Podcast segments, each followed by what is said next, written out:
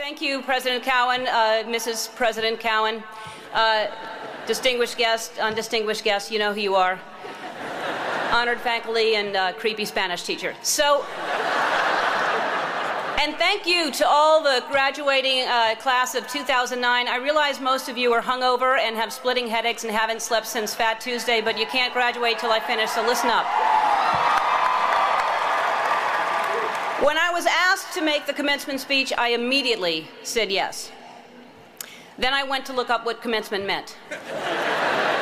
Which would have been easy if I had a dictionary, but most of the books in our house are Portia's and they're all written in Australian. So I had to break the word down myself to find out the meaning. Commencement, common and cement. common cement. You commonly see cement on sidewalks. Sidewalks have cracks, and if you step on a crack, you break your mother's back. So there's that. But I'm honored that you've asked me here to speak at your common cement. I thought that you had to be a famous alumnus, alumni, alumnum, alumnus. You had to graduate from the school. And I didn't go to college uh, here, and as uh, I don't know if President Cowen knows, I didn't go to college at all, any college. And I'm not saying you wasted your time or money, but look at me, I'm a huge celebrity.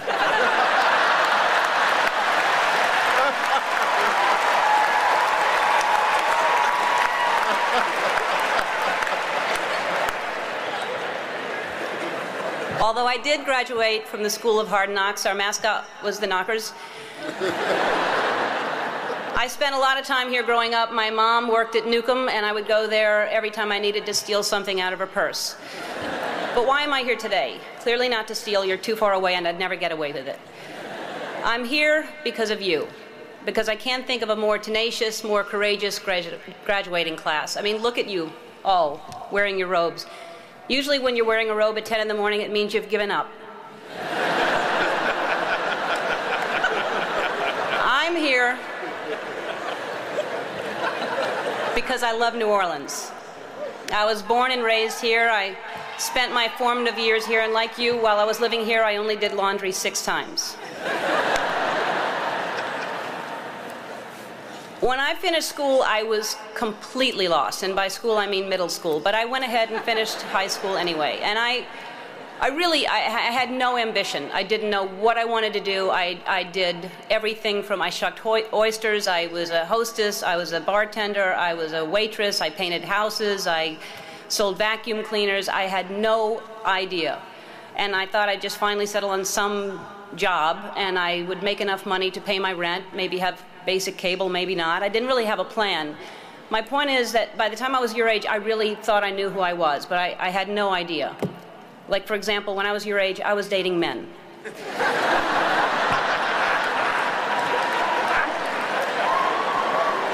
so, what I'm saying is, when you're older, most of you will be gay. Is anybody writing this stuff down? Parents?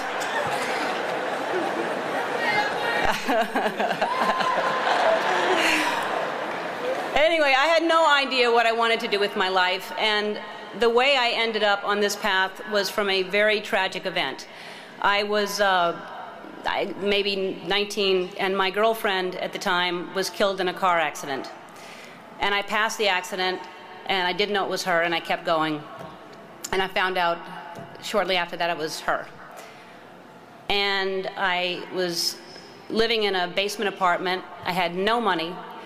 I had no heat, no air. I had a mattress on the floor, and the apartment was infested with fleas. And I was soul searching. I was like, why is she suddenly gone and there are fleas here? I don't understand. There must be a purpose. And wouldn't it be so convenient if we could just pick up the phone and call God and ask these questions?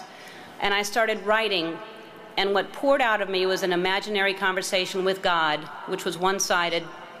And I finished writing it, and I looked at it and I said to myself, and I hadn't even been doing stand up ever. There was no club in town. I said, I'm going to do this on The Tonight Show with Johnny Carson. At the time, he was the king. And I'm going to be the first woman in the history of the show to be called over to sit down And several years later, I was the first woman in the history of the show, and only woman in the history of the show, to sit down because of that phone conversation with God that I wrote. And I started this path of, of stand up, and it was successful and it was great, but it was hard because I was trying to please everybody and I had this secret that I was keeping that I was gay and I thought if people found out they wouldn't like me, they wouldn't laugh at me. Then my career turned into I got my own sitcom and uh, that was very successful, another level of success. And I thought, what if they find out I'm gay? Then they'll never watch. And um, this was a long time ago. You probably this was when we just had white presidents. But anyway, this was back many years ago. And I finally decided that I was living with so much shame and so much fear that I just couldn't live that way anymore. And I decided to come out and make it creative, and my character would come out at the same time. And it wasn't to make a political statement, it wasn't to do anything other than to free myself up from this heaviness that I was carrying around. And I just wanted to be honest. And I thought, what's the worst that can happen? I can lose my career. I did. I lost my career. I got the, the show was canceled after six years without even telling me. I read it in the paper. Um, the phone didn't ring for three years. I had no offers. Nobody wanted to touch me at all.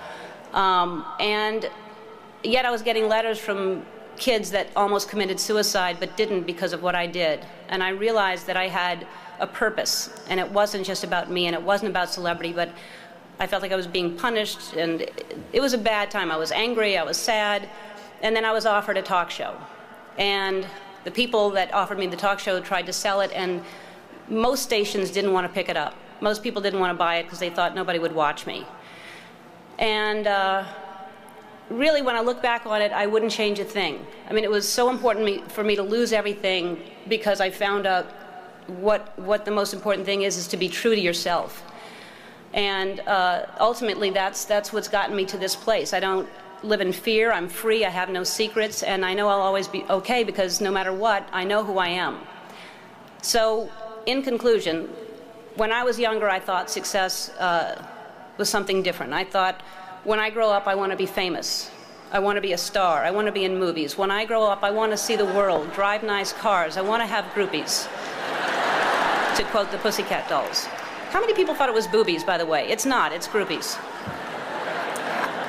But my idea of success is different today. And as you grow, you'll realize definition of success changes. For many of you, today success is being able to hold down 20 shots of tequila. For me, the most important thing in your life is to live your life with integrity and not to give in to peer pressure to try to be something that you're not. To live your life as an honest and compassionate person, to contribute in some way. So, to conclude my conclusion, follow your passion, stay true to yourself, never follow someone else's path unless you're in the woods and you're lost and you see a path, then by all means you should follow that.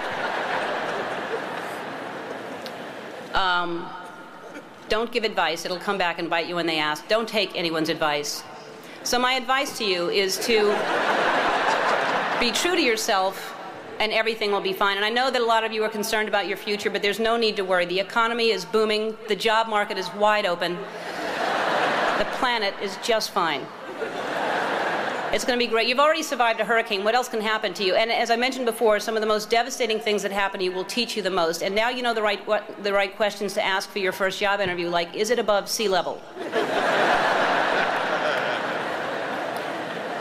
So, to conclude my conclusion that I previously concluded in the common cement speech, I guess what I'm trying to say is life is like one big Mardi Gras. But instead of showing your boobs, show people your brain. And if they like what they see, you'll have more beads than you know what to do with. And you'll be drunk most of the time. So, to the Katrina class of 2009, I say congratulations. And if you don't remember a thing I said today, remember this you're going to be okay. Dum, doo, doom, doom, doom. Just dance.